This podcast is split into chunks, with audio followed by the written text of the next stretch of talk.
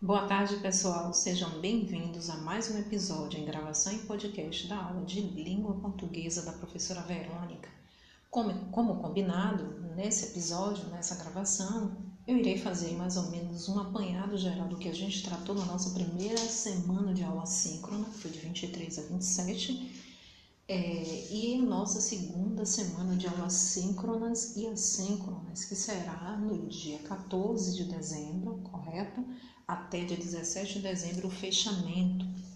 Como vocês sabem, é, o momento assíncrono de vocês é o momento para vocês fazerem é, as atividades pedagógicas não presenciais, né, a famosa APNP, e vocês terão que fazê-la né, nesse momento assíncrono, né, recomendação. Por isso, mantenham é, uma rotina de estudos, observe sempre o roteiro que está sendo solicitado, os prazos de entrega, se essa entrega vai ser via e-mail, via grupo de WhatsApp, se essa entrega vai ser no momento síncrono, não é?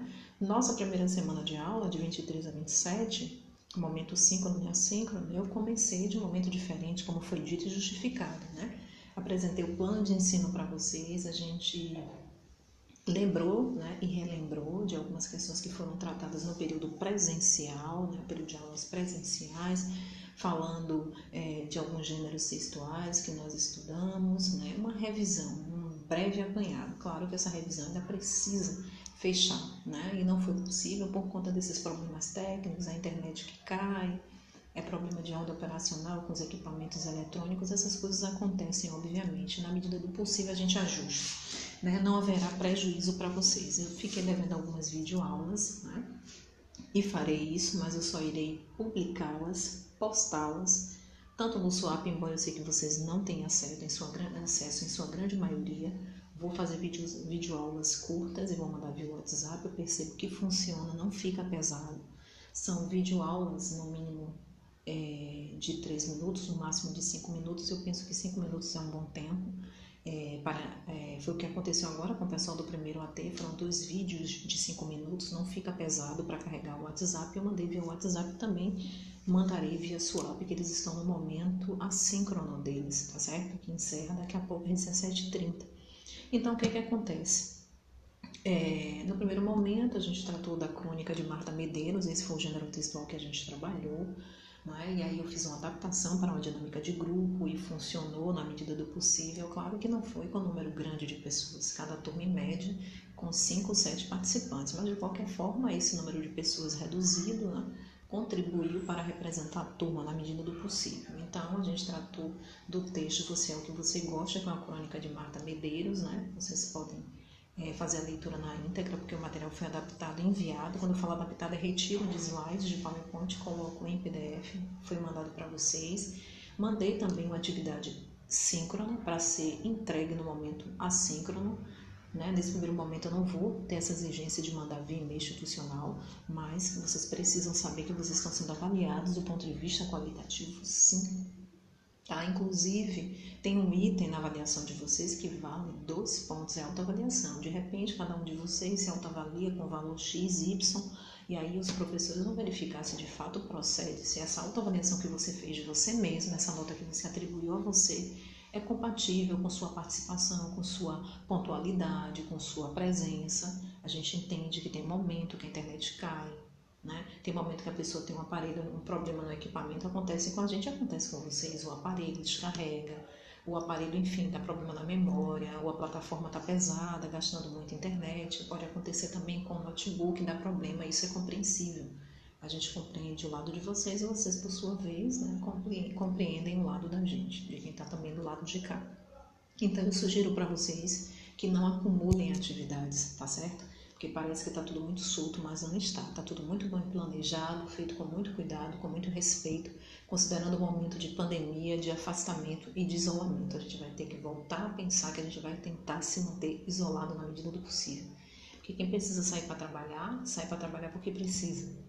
Tá certo? Por mais que goste de trabalhar, o momento nem pede, mas a gente precisa, a vida segue. Né? E a gente está vendo um momento agora de uma segunda onda, realmente ela é real, né? com o pico da doença é, peço para vocês, por favor, por gentileza, por uma questão de segurança para vocês, mantenham os cuidados, reforcem o cuidado, redobrem o cuidado com o uso de máscara, né? lavar as mãos, já é de praxe.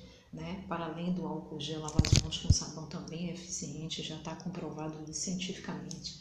Então, se cuidem aí na região de vocês.